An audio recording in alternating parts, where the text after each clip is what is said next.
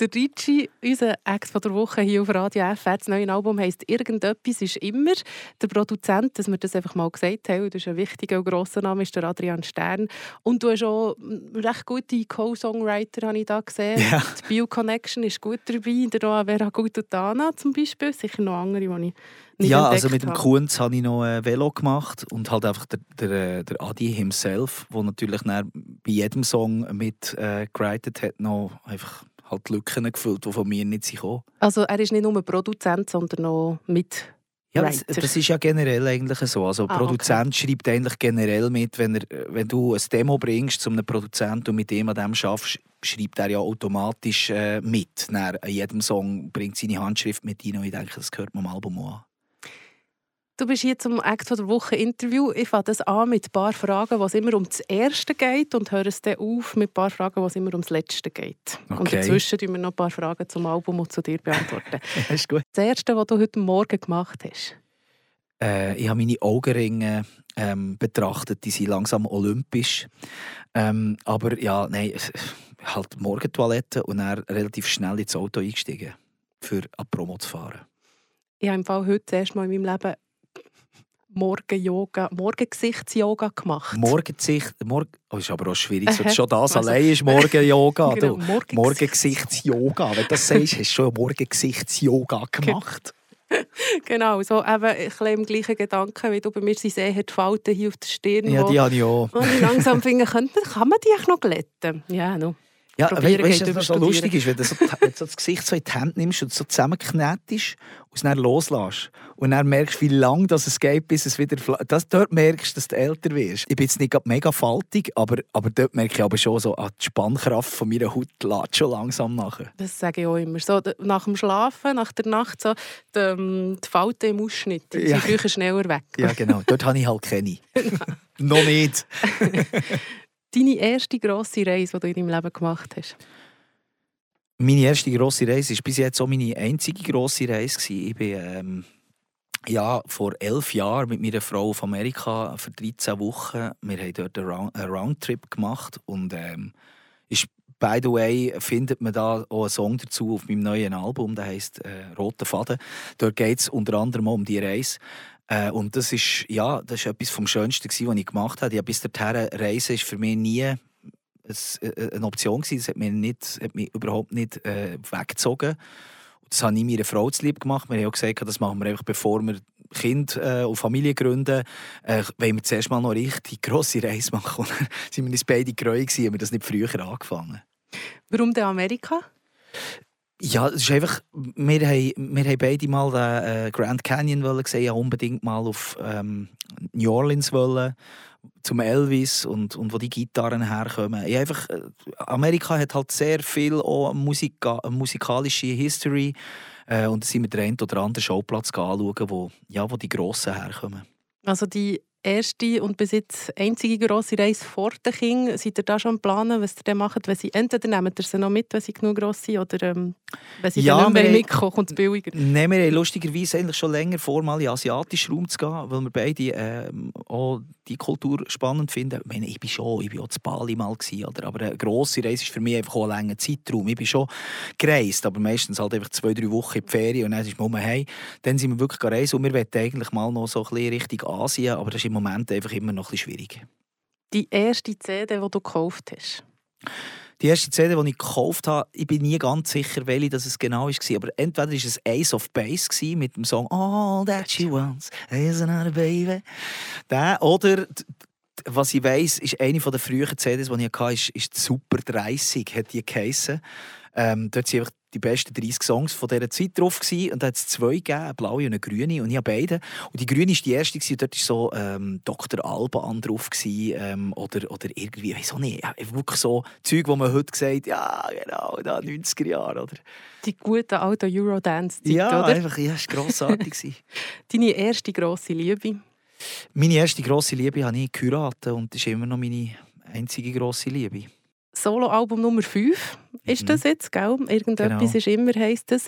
Und eben, du hast schon gesagt, produziert mit dem Adrian Stern. Ich habe mittlerweile das Gefühl, dass er mehr produziert, als äh, selber Songs rausbringt. Ich glaube, beim letzten Sina-Album war er ja auch mega präsent, gewesen, oder? Genau, also er hat die letzten zwei Sina-Alben produziert. Ähm, das hat mich eigentlich auch bestärkt drin, dass er absolut die richtige Wahl ist, für ein Album zu produzieren von mir. Ich habe immer schon gewusst, dass er eigentlich produzieren müsste, weil äh, ich habe schon früh auch Demos von ihm gehört, von Platten von ihm, die er dann später herausgegeben hat. Und ich habe immer gefunden, wieso gehst du überhaupt noch zu einem Produzenten das produzieren? Mach doch das selber. Und bei meinem jetzigen Album habe ich einfach gefunden, ey, wieso mache ich es eigentlich nicht? Und bin zu ihm gegangen und es war eine sehr, sehr eine gute Idee. Gewesen. Wie bist du zu ihm gekommen? Ihr seid ja beide schon lange im Business, kennt ihr einander schon lange? Seid ihr auch Freunde? Ja, wir kennen einander eigentlich seit dem ersten Tag, wo wir beide Musik machen. Nein, das kann ich so nicht sagen. Er macht schon länger Musik, aber seit wir beide äh, ins Pop-Business eingestiegen als, als Acts, ich mit Plüsch damals, er mit, als Adrian Stern. Äh, er war dann Support auf unserer Tour. Ähm, auf, unserer, auf einer von unseren ersten Touren hat er Support gemacht und wir sind seit langem sind wir befreundet. Ich finde ihn grossartiger Musiker, er mir glaube auch grossartiger Sänger und wir haben eigentlich immer gesehen, wir wollen mal etwas zusammen machen. Er hat mal einen Song gemacht, hat mich darauf, also habe mit ihm zusammen einen Song gemacht, äh, die, die ich hübsch finde, auf, auf dem Album Lieder, «Lieber Lieder» von ihm. Äh, aber seitdem haben wir eigentlich nie mehr etwas gemacht und jetzt dafür sehr intensiv an diesem Album, an diesem Ritchie 2.0 gefühlt, ähm, wo jetzt rauskommt, ja. Es ist ja wirklich ein Handwerk, bekomme ich das Gefühl, mit all diesen Gesprächen, die ich da mit MusikerInnen darf, ähm, führen Also klar ist es Talent, ein, ein, ein Wollen auch und ein, das Kreativ, aber es ist auch ein Handwerk. Hast du jetzt gemerkt, wo du so nah mit ihm zusammengearbeitet hast, was macht es aus, dass er sein Handwerk so gut kann? Ja, also die Zusammenarbeit mit dem Adrian Stern war aus diesem Grund einfach sehr ähm, schön gewesen, weil weil wir einfach gegenseitig sehr hohe, also sehr hohen Respekt haben für das, was der, der jeweils anders, äh, macht. Oder, ähm, man könnte ja meinen, ich bringe jetzt dort Demos zu ihm und er findet dann, oh, ist alles, jetzt machen wir das so, so und so. Und, und die grosse Kunst ist ja aber eigentlich, dass der Produzent der Künstler möglichst lässt, auf, ein, oder auf ein Podest aufstellt. Oder die Sachen, die der Künstler gut bringt, einfach noch noch mehr kann scheinen oder? Und durch das, dass Radio ich einander so gut kennen, hat er das einfach unheimlich gut gemacht. Er hat, er, er hat mm, mit mir zusammen probiert, die Essenz aus mir rauszuholen. Was ist eigentlich genau der Ritchie? Warum hat er seit 22 Jahren Erfolg? Was ist das, was immer wieder macht, dass, dass die Leute gerne hören? Und was ist vielleicht auch das, was vielleicht äh, die letzten paar Jahre zum Teil auch nicht hat funktioniert? Warum? Oder? Und wir haben an dem recht lang herum geforscht und es war auch ein eine Psychotherapie zum Teil. Ähm, und ich glaube, wir haben die Essenz gefunden. Es ist einfach Freude, Freude der Musik und gut, guter Gesang halt quasi.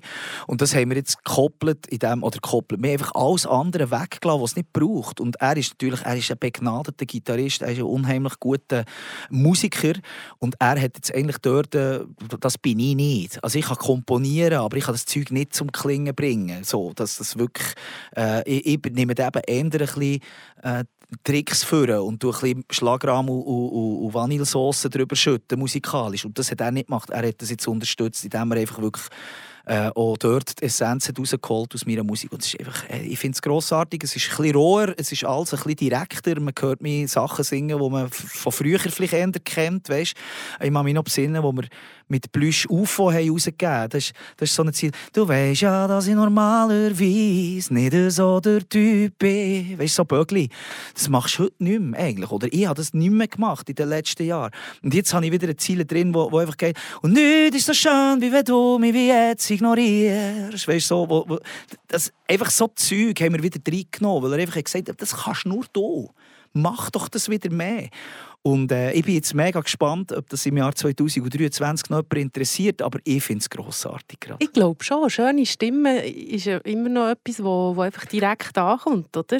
Ja, und wenn man es eben nicht überdeckt mit, mit Effekthascherei, und das passiert... Wobei im... auf dem ersten Song, ich so, jetzt macht der Ritchie Autotune, oder? Ja, genau. Was ist der erste Song schon wieder? Hilf mir schnell. Batmobil. Ja, dort, aber dann aber es ist, ist nicht, aber es ist noch lustig, weißt du, das, das lustig ist, dass die, die Passage von Batmobil, wo das Autotune kommt auf dem Refrain, äh, zu riesen Diskussionen geführt auch mit meinem Management. Sie haben gefunden, alles, aber das ist ein No-Go. Einfach nicht. Das nicht. Und, nicht. und wir haben lange darüber geredet und ich habe auch gefunden, warum denn nicht?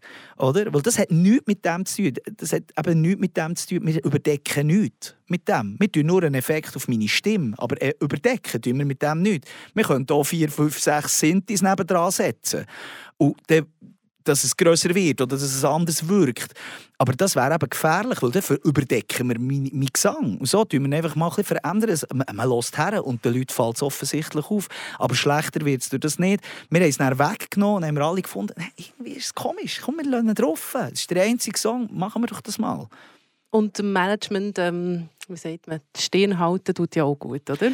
ja, wobei mein Management ist natürlich, gell, wir, sind, wir, sind, äh, wir sind schon eine Weile zusammen am Arbeiten und ich bin, äh, was das angeht, bin natürlich eine recht starke Persönlichkeit, ich weiß genau, was ich will und was nicht und es ist immer, im Endeffekt entscheide ja eigentlich immer ich. Ich bin ja der Künstler, ich muss dann auch gerade stehen dafür, wenn ich, wenn ich äh, Schelte bekomme von den Medien für gewisse Sachen, muss ich auch gerade stehen, aber sie gibt mir natürlich Tipps, oder? Und sie, sie hat dort einfach relativ klar wollen, sich distanzieren von dem Autotune-Effekt, weil sie einfach gefunden du hast das nicht nötig, du triffst die Töne so. Ich gesagt, ja natürlich, aber es ist einfach ein cooles Stilmittel, lass ich das, mhm. lass ich das mal einsetzen, das ist ja lustig.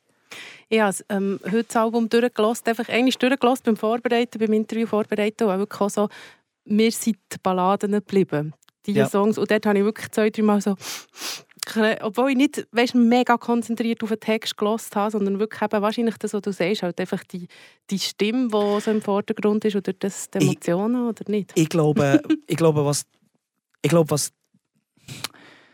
ich glaube, was den Leuten auffällt, weil ich höre das jetzt schon zum zweiten Mal und auch gerade von jemandem, wo ich weiss, der ist eigentlich nicht auf dieser Schiene generell. Ähm, ich glaube, was eben ist, ich habe schon immer coole Balladen gemacht, aber man hat es immer recht überdeckt mit ganz vielen Instrumenten. Und jetzt gerade zwei Balladen oder ja, eigentlich alle drei Balladen auf diesem Album sind recht clean. Also ähm, wenn wir Eiszeit nehmen, das ist ein Piano, ein Bass, also Kontrabass und noch so eine Puls und meine Stimme, fertig. Nicht einmal mehrstimmig. Und dann gibt es noch den Song ähm, äh, «Unser Sommer», wo halt einfach auch, das ist einfach ein Gefühl, das man einfach kennt. Man hat irgendwie einen guten Sommer gehabt mit jemandem zusammen und man muss sich am Ende von dem Sommer wieder trennen. Jeder geht wieder seines Weges und man weiß nicht, sehen wir uns jemals noch, werden wir wieder mal so eine gute Zeit haben zusammen. Aber man hofft im Minimum, dass die Erinnerung einfach so toll in einem bleibt und so nachhallt. Und genau das Nachhallen habe ich in Wort gefasst und, und zum Song gemacht. Ich glaube, darum holt er die Leute auch so ab. Und es braucht auch dort, es ist nur es ist nur wenig, es ist nur Piano und Gesang. Ähm, nach, dem Refrain, nach dem Refrain kommt schnell ein Puls, dann ist er wieder weg. Und ich glaube, darum lässt man auch viel mehr zu und darum catcht es einem unter Umständen auch mehr. Also ist der, du hast vorhin vom Ricci 2.0 geredet, wo du mit dem Adi Stern so ein gesucht und gefunden hast. Ist der eigentlich wieder ähnlicher wie der Ricci von früher? Oder was macht er anders? Ich glaube, die Essenz, die wir probiert zu finden, ist natürlich früher extrem rausgekommen. Weil ganz früher, sagen wir zu Plüschzeiten, ist es natürlich so gewesen, wir haben einfach gemacht, wir haben uns nicht an irgendwelche Korsette müssen halten, weil es hat, es hat von Anfang an recht gut funktioniert und wir haben dann irgendwo gefunden, ja, das sind wir. Und das hat auch so lange gut funktioniert. Ähm, ich habe natürlich, als ich mich als Solist hab müssen positionieren musste, ich natürlich irgendwo schon auch ein bisschen etwas anderes machen und einen gewissen, einen gewissen neuen Weg suchen und habe mich auch mit Leuten umgeben, die mich auch beraten haben und die mir geholfen haben, meine Musik irgendwo in eine Richtung zu bringen. Und jetzt einfach nach diesen fünf oder nach diesen vier Soloalben, wo ich jetzt zum fünften Mal wieder bin mit einem neuen Album, habe ich einfach sagen, okay, was was ist es, was mich ausmacht, was macht mich anders als andere Künstler. Und das müssen wir den Leuten zeigen. Ich meine, Synthes und Soßen, das kann jeder. Aber so singen tue nur ich. Und darum haben wir das in den Vordergrund gesetzt. Und ich hoffe darauf, wir haben auch beim Mix darauf geschaut, dass einfach wirklich meine Stimme äh, einfach die Leute erreicht und dass sie zulassen. Das letzte Album, das du herausgebracht hast, war vor vier Jahren, gell? Patina. Genau. Und, dort, ähm, und wir haben vier Jahre Unterschied. Du bist gleich alt wie meine vier Jahre ältere Schwester. Okay. Und jetzt habe ich das Gefühl, eigentlich, wenn du jetzt alle vier Jahre ein Album rausbringst, dann bin ich etwa lebensphasetechnisch immer beim letzten. Ja, das also kann jetzt sein. ist das Thema Patina bei mir, oder? Ja, Eben genau. Heute Morgen ja, stimmt. Yoga ja, ja, ja, ja. Jetzt könnte ich eigentlich schon ein bisschen in die Zukunft schauen, was jetzt das Thema ist. Was ist denn, wir haben jetzt viel über die Musik geredet, aber was ist inhaltlich jetzt in diesem neuen Album, wo sie ja auch immer recht autobiografisch auch, oder? Ja, beziehungsweise sind halt einfach immer Momentaufnahmen, wie ich mich fühle in diesem Zeitraum. Oder? Und ich glaube, was das, so, was, was das Album ausstrahlt, ist einfach eine Haltung gegenüber was auch immer, welches Lied jetzt auch immer das da geht, man spürt meine Haltung zu dem Thema. Und ich glaube, wichtig ist mir dass die Leute merken, dass ich eigentlich zu allem, was ich mache, eine sehr positive Haltung habe. Und gerade auf den letzten Alben hat man das, glaube ich, ein bisschen zu wenig gespürt, dass ich eigentlich äh, grundsätzlich positiv in die Welt schaue. Und die Leute haben das manchmal mit mir und mit meinem Image gar nicht mehr ganz zusammengebracht, was ich den Song gelesen und gefunden der Typ klingt frustriert, aber der Ritchie ist das nicht. Und das ist recht etwas, wo ich das Gefühl habe, das hat den Leuten anfangen Mühe machen, weil, weil sie einfach, wenn sie den Ritchie hören, wollen sie eigentlich nicht ähm, ja, sie wollen zwar berührt werden, sie wollen ja irgendwo melancholische Songs hören, aber sie wollen am Schluss schon auch das Gefühl haben, das kommt gut. Oder? Und nicht, ja, jetzt ist fertig, jetzt ist Feierabend. Also das kommt nie mehr gut. Und, und das ist etwas, wo ich schon das Gefühl habe, ähm, das ist, wenn jetzt du sagst, so in dieser Phase insteckt, ich sehe generell eigentlich das Positive am Leben und, und probiere mich mega... Ähm, zu distanzieren von Gedanken von mir selber, die mich abziehen. Also es sollte eigentlich auch irgendetwas ist immer, geht ein bisschen um das, oder? Bei irgendetwas ist immer, geht es eigentlich darum, Murphy's es passiert immer irgendetwas im Leben, das einem stört. so, oder? Und ich probiere aber dort jetzt eigentlich wie seit neuestem, also seit ein paar Jahren, äh, das Positive drinnen zu sehen. Also nehmen wir die Pandemie. Ganz viel Schlechtes ist dort passiert, ganz viel hat einem aufgewühlt, ganz fest hat man nicht gewusst, wie es weitergeht. Aber hey, Kehrseite vor Medaille. Ich habe auf dem Umweg, den ich machen musste, durch die Pandemie habe ich neue Leute kennengelernt, die mich unglaublich inspirieren. Ich habe mega viel Zeit mit meinen Kindern verbringen, die ich so nicht hätte verbringen Ich habe einen neuen Sport für mich entdeckt, der mich mega erfüllt, der mir einen Höllenausgleich gibt. Hey, hätte ich diesen Umweg nicht gemacht, das hätte ich alles nicht. Und das probiere ich im Moment wirklich in meinem Leben auch so zu machen. Wenn ich einen Zug verpasse, schaue ich nicht eine halbe Stunde stumpf auf mein iPhone und probiere die Zeit zu verlauern, sondern ich mache schnell einen Spaziergang und schaue den Ort, wo ich da gestrandet bin, schnell an. Vielleicht lerne ich jemanden Cooles kennen und sage, hey, ja, da gehe ich nochmal. Es ist eine mega schöne Kirche dort. Ich jetzt anschauen. Whatever. Und die Umwege, die machen doch das Leben eigentlich interessant. Und wir haben in der heutigen Zeit gar keine Zeit mehr, die Umwege zu genießen oder eben mal in Kurven zu legen und, und zu finden, yeah, das ist doch jetzt eigentlich auch noch gerade ganz cool. Sondern man hat immer nur, ich muss heute Abend das alles erledigt haben. Und ich nehme mir als Musiker und als Mensch, der jetzt 44 ist, den Luxus irgendwie ein bisschen raus, zu sagen, hey, ich nehme mir die Zeit jetzt. Ähm, ich, nehme, ich nehme alles ein bisschen gelassener. Und ich finde, wenn, wenn ich dir jetzt etwas darf auf den Weg geben vor vier Jahren, wenn du jetzt, wenn du jetzt strugglest mit so Sachen wie, oh, jetzt kommen die ersten Falten und wenn ich am Morgen aufstehe, tut mir plötzlich der Rücken weh. Vier Jahre später ist es so, dass du sagst, so what? Mir geht's gut. Wie gehst du mit diesen Sachen um im Leben, die aber halt einfach wirklich gleich einfach nichts Positives abzugewinnen sind? Und die gibt es halt einfach. Ja, die gibt es und die haltet man aus. Das, eben, das hat mit einer Haltung zu tun. Du kannst gewisse Sachen einfach nicht ändern im Leben. Und wenn du eine positive Haltung trotzdem an den Tag legst, dann überstehst du das. Und natürlich, es, ich, ich, bin jetzt, ich kann das jetzt so leicht sagen, ich bin vom, vom, vom Schicksal begünstigt, aber manchmal frage ich darum auch immer, was ist jetzt das Huhn und was ist das Ei? Ich gehe einfach wirklich tendenziell auch positiv durchs Leben. Oder? Und vielleicht erlebe ich aus diesem Grund einfach auch tendenziell positivere Sachen als andere, die generell negativer durchs Leben gehen. Aber es ist eine gefährliche These. Ja, ich weiss, ja. ich weiss, es gibt auch Leute, die erleben sehr viele Schicksalsschläge. Das habe ich jetzt in meinem Leben nicht gehabt. Und für die kann man, weiss Gott, einfach auch nichts dafür. Und ich weiss nicht, wie es mir ging, wenn ich, wenn ich mal eine richtige Breitseite bekäme. Aber ich merke einfach, dass wenn es mir nicht gut geht, nützt es mir nichts, in dem zu versinken, sondern es hilft mir viel mehr, wenn ich eben wieder positive Gefühle in meinem Leben zulasse. Und gerade mit meinem neuen Album, finde ich, ist, ist mir das mega gelungen. Weil, ganz ehrlich, mir ist es vor einem halben Jahr auch nicht Hölle gut gegangen. Wegen dem? Ja, gerade nach dieser, nach dieser Phase, jetzt, wo alles ist stillgestanden sortiert sich einfach schon einiges. Und ich habe sehr äh, einen skeptischen Blick auf mein Musikbusiness, wo ich mich drinnen bewege. Also vieles geht in eine falsche Richtung eigentlich. Dort mit Musik Geld verdienen ist eh schon lang schwierig, aber es wird immer wie schwieriger. Und Und wenn ich mich jetzt dort würde ziehen würde ich keine Musik mehr schreiben, würde ich nicht mehr in ein Album investieren, dann würde ich sagen, ja, ich gehe nicht mehr eine Tournee spielen, ich spiele noch ein bisschen an Hochzeiten meine Hits und that's it. Und das wäre falsch, finde ich. Oder? Ich muss irgendwo mit dem lernen umgehen, dass, dass mein Business nicht mehr so funktioniert. Ich muss halt irgendwo ein bisschen flexibel sein oder auch innovativ sein, gewisse Sachen einfach anders angehen, mein Geld halt irgendwie anders probieren zu verdienen. Und das heisst nicht, dass ich jetzt plötzlich mir noch einen Job suche nebendran, sondern dass ich einfach sage, 22 Jahre Musikbusiness im Rucksack hat irgendeinen Wert. Man muss einfach die richtigen Leute finden, die das zu schätzen wissen. Und dann geht man halt vielleicht für das Geld verdienen ein auf andere Leute zu, als man effektiv seine Musik präsentiert. Musik präsentiere ich diesen Leuten, das Geld verdienen tue ich bei denen.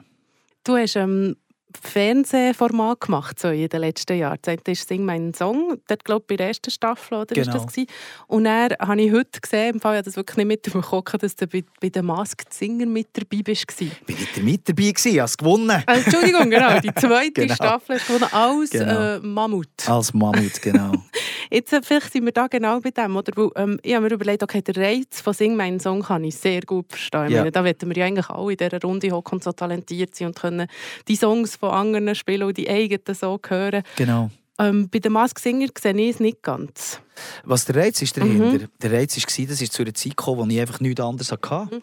Und dann habe ich das sehr dankend angenommen und habe auch dort äh, eine spannende Zeit erlebt. Ich dort extrem an meine Grenzen geraten, weil in dieser Masken singen mit irgendwie 25 Kilo Anzug rundum, du kommst keine Luft über, du siehst nichts. Du darfst niemandem etwas davon sagen. Also meine Frau war die Einzige, die gewusst hat, was ich mache, plus meine Managerin, die ein bisschen die reinkommenden Termine büscheln, so dass niemand merkt, dass ich jetzt in Köln bin. Äh, das ist ultra anstrengend gewesen, leicht Platzangst am Anfang, wirklich das Gefühl, ich laufe jetzt davon. Aber grundsätzlich hat mich auch das wieder stärker gemacht. Es hat, mich, hat mir gezeigt, dass ich auch unter widrigen Umständen performen kann und schlussendlich habe ich das Ding ja auch gewonnen. Also es, auch dort habe ich wieder super coole Leute kennengelernt. Ich bin in eine, in eine Welt eingetaucht, die ich so nicht kenne, in, in Köln mit einer deutschen Fernsehproduktion. Äh, durch das habe ich auch den blauen Insta-Haken bekommen, weil als Schweizer Mundartkünstler ist es schwierig, da dran zu kommen. Aber dort habe ich plötzlich Deutsche äh, an der Seite gehabt, das denen gesagt, zwei Tage später hast du den Haken gehabt. Und hier habe ich vier Jahre lang Bitti-Betti gemacht, keine Chance. Oder? Also das merkst du einfach, das ist ganz eine andere Idee. Und das ist cool. Also ich finde immer, Weißt, ich habe ja auch, was du jetzt nicht hast aufgezählt, ich war zum Beispiel auch bei äh, Ninja Warrior dabei und bin durch, über den Parkour gesagt, hey, wie, wie viele Leute würden das gerne machen? Und ich, als ich die Anfrage habe, ich dachte, ja, nee, also was soll ich jetzt dort? Und dann bin ich gegangen und es war einfach mega geil. Gewesen. Du musst einfach auch sehen, das sind Sachen, die, du einfach machen musst. Ich hatte mal die Chance gehabt, mit, ähm, mit dem Roman Josi, Manager, ähm, äh, Eishockeyspieler, und ähm, Mark Streit. Die haben so ein Promi-Turnier gemacht, wo sie Geld gesammelt haben.